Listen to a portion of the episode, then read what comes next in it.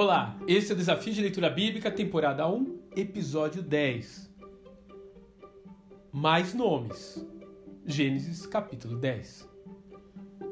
O capítulo 10 de Gênesis é mais uma sequência genealógica. O melhor que temos a fazer então é espremer o limão e tirar o melhor dele.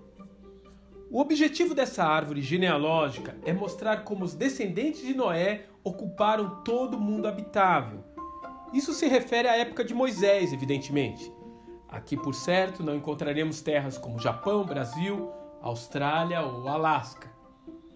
E o nosso primeiro ponto de interesse ocorre no verso 8 do capítulo 10. Perceba como o autor faz uma pausa na sequência monótona dos descendentes e nos introduz Nimrod. Ele é descrito como um homem poderoso e um valente caçador. Marque esse nome. Ele é o fundador de Babel, região que depois será referida como Babilônia, uma localização que vai fazer parte muitas vezes da narrativa do povo hebreu. Nimrod é o pai de todo o sistema político-religioso e ideológico que se levanta contra Deus.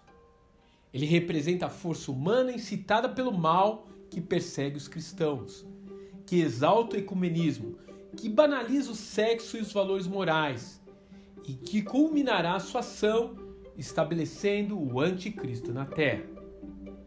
Mas voltando ao texto, temos a partir do versículo 21 a raiz genealógica de Abraão, os semitas.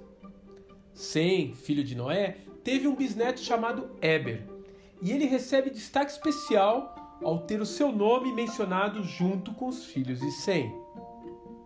De fato, se você já se perguntou de onde veio a expressão hebreu, você acabou de descobrir. Ela faz referência a esse personagem, Eber, um ilustre ancestral de Abraão. Siga em frente, boa leitura e não deixe de ouvir o nosso próximo episódio. Que Deus te abençoe.